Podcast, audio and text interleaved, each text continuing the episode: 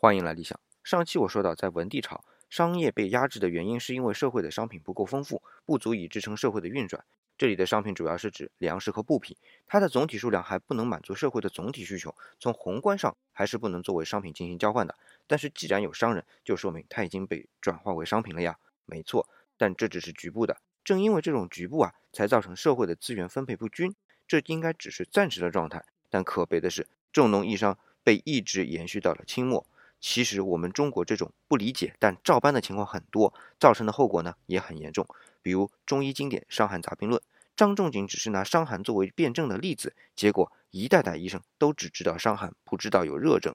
直到明末清初，温病学才开始发展。再回到商业啊，重农抑商最早是商鞅提出的，但在这之前，比如说吕不韦的成功，就说明商业的发达呀。但是因为后来的秦国战略的调整，要成为军国主义国家，为了战略物资才重农抑商的。